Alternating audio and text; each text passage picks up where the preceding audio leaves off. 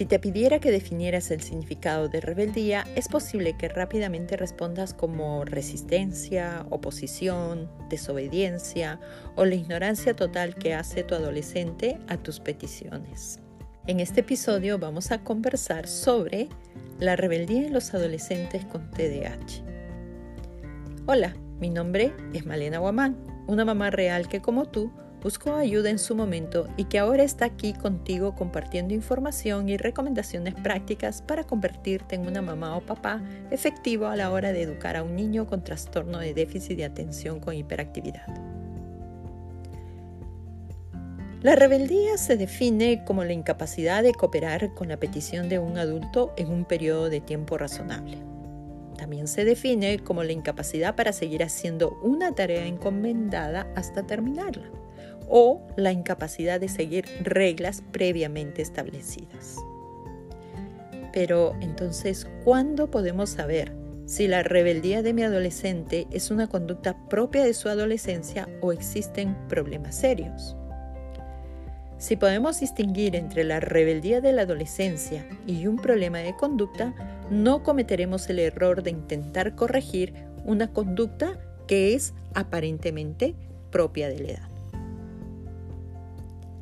Es importante recordar que la rebeldía no solo es una acción, es una reacción. ¿Hacia qué? Hacia la persona que desafía o hacia una situación que la considera intolerable. La rebeldía no aflora sin motivo ni cuando está solo. La rebeldía convierte la interacción en un conflicto. Entonces, si observas que la rebeldía de tu adolescente está dañando tu relación con él, significa que tienes mucho poder para cambiar la situación. Unos cambios simples en tu conducta pueden provocar grandes cambios en la conducta de tu adolescente. La rebeldía puede presentarse en cuatro categorías. La primera categoría es la verbal. Por ejemplo, el adolescente grita, se queja, chilla, insulta, miente, discute, humilla, se burla o es respondón. La segunda categoría es la física. El adolescente desobedece, tiene rabietas, perturba las actividades de los demás, se va corriendo. Otra categoría es el incumplimiento pasivo, donde el adolescente ignora las peticiones, no termina los quehaceres cotidianos, no termina los deberes, ignora su cuidado personal. Y finalmente la categoría agresiva, en la que se resiste físicamente a las peticiones, lanza objetos, destruye la propiedad intencionalmente, pelea físicamente con los demás. Y en esta última categoría quisiera resaltar que si observas que es cruel con los demás, que roba, que lleva o usa armas, que es cruel con los animales o carece de sentimiento de culpa, busques ayuda profesional inmediatamente. Entonces, ¿cómo saber que la rebeldía de mi adolescente se está convirtiendo en un problema de conducta? A continuación, te voy a mencionar ocho conductas negativas desafiantes Quiero que pienses en tu adolescente durante los últimos seis meses y analices de qué modo ha demostrado alguna de estas conductas. Las puedes calificar como nunca, a veces, a menudo o siempre. Empecemos. Te las mencionaré lentamente y tú vas a pensar en esas categorías. Tu adolescente pierde el control discute con los adultos, se revela o rechaza activamente cumplir las peticiones o normas de los adultos, molesta deliberadamente a los demás, echa la culpa a los demás de sus errores o conductas, es susceptible o se molesta fácilmente con los demás, se enfada y es rencoroso es malicioso o vengativo?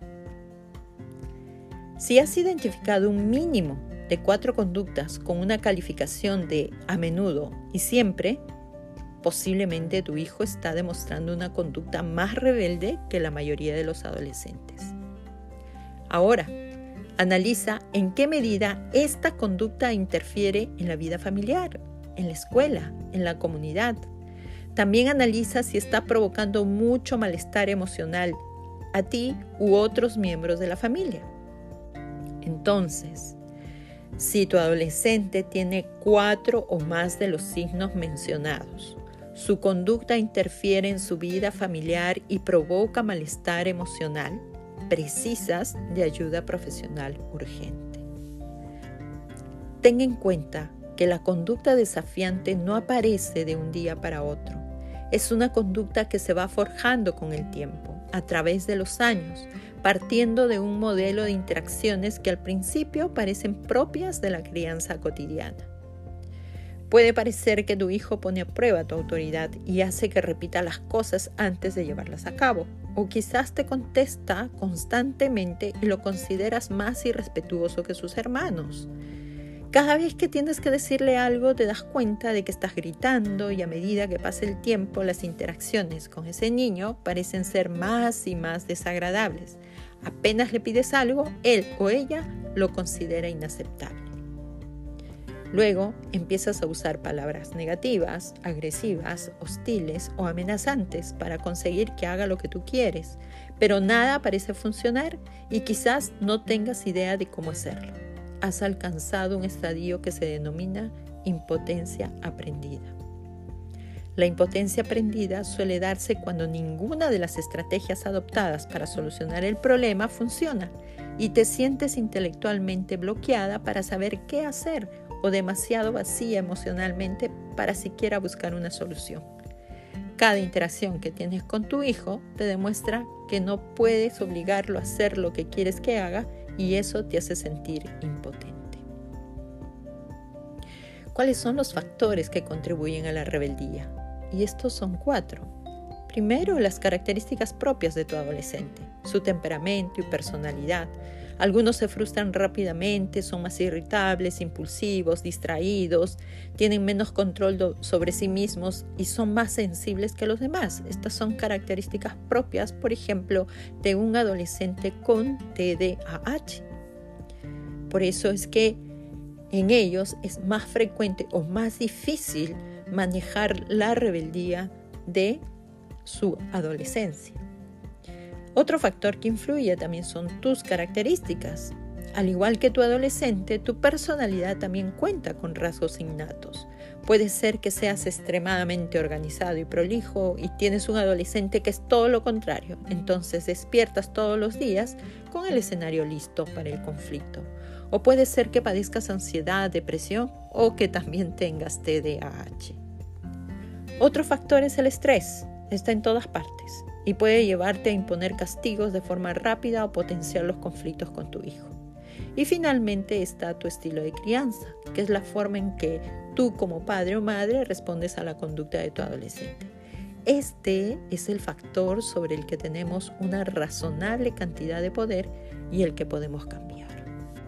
Para manejar la rebeldía y conseguir que tu hijo colabore con tus peticiones, asuma las consecuencias de no hacerlo, hace falta voluntad, habilidad y práctica. No significa que tú tengas la culpa, sino que el estilo de crianza es donde tú tienes el mayor control. Podemos cambiar nuestra forma de actuar y en cierta medida nuestra forma de pensar y sentir.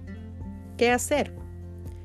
Comienza haciendo una pausa diaria para observar las interacciones que tienes con tu adolescente. Cuando surja un conflicto, anótalo en un papel.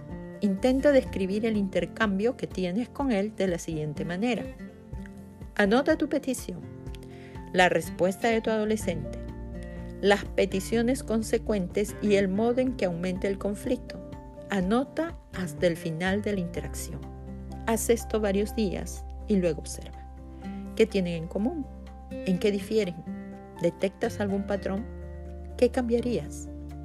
Conforme vas aprendiendo a manejar la conducta de tu hijo, cuando vayas a pedirle algo a tu adolescente, plantéate tres preguntas. ¿Tengo la energía suficiente para llevarlo a cabo? ¿He planeado las consecuencias? ¿Debería pedirle algo más fácil para poder manejar la situación con mayor facilidad? También es necesario que conozcas las necesidades de desarrollo de tu adolescente. porque esto puede disminuir los conflictos.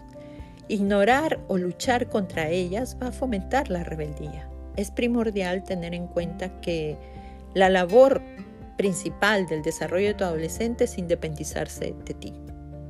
A medida que se vuelven individuos independientes, vas descubriendo quiénes son y con qué se identifican, es decir, definen su identidad.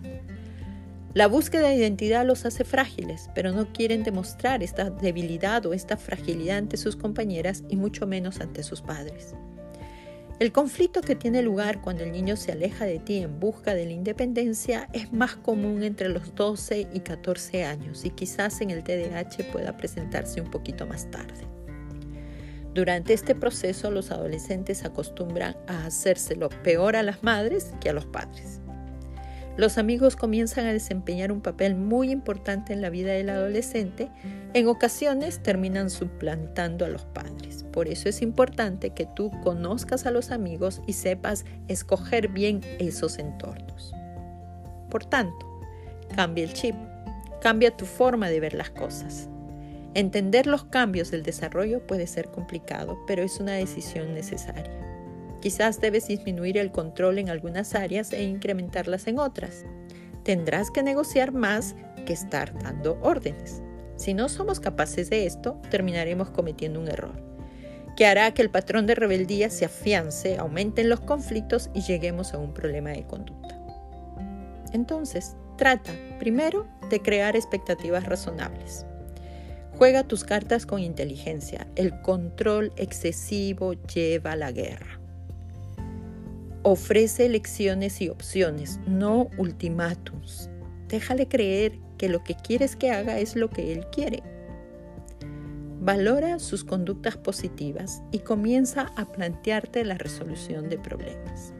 Tu hijo todavía está en desarrollo, lo que significa que tú sigues siendo el piloto de su vida y que poco a poco debes ir ajustando la velocidad para convertirte en su copiloto. Todavía puedes y debes poner algunas normas y hacer que se cumplan. Hay normas que se pueden negociar y hay normas que no. Las no negociables son las básicas para vivir en un hogar civilizado con valores. Haz una lista corta y estas pueden incluir no drogas ni alcohol, no a la violencia, tratar a las personas con respeto y educación y respetar la intimidad y la propiedad reglas básicas, claras, no negociables, a las cuales tienes que hacer seguimiento con firmeza. Las otras pueden negociarse, tales como por ejemplo el tiempo en los videojuegos, la hora de llegada a casa, la salida con los amigos, el tiempo en las redes sociales, entre otras. Bien, hasta aquí lo que tenía preparado para compartirte en este episodio. Espero que la información brindada te sirva para ponerte en acción y convertirte en ese papá o mamá que tu hijo necesita para llegar al éxito. Gracias por acompañarme. Si te ha gustado el episodio de hoy, compártelo o comenta. Así podremos llegar a más familias como la tuya. No te olvides de seguirme en mis redes sociales. En Instagram estoy como Padres Positivos-TDAH y en Facebook como padrespositivos.tdh. Te espero en el próximo episodio. Hasta entonces.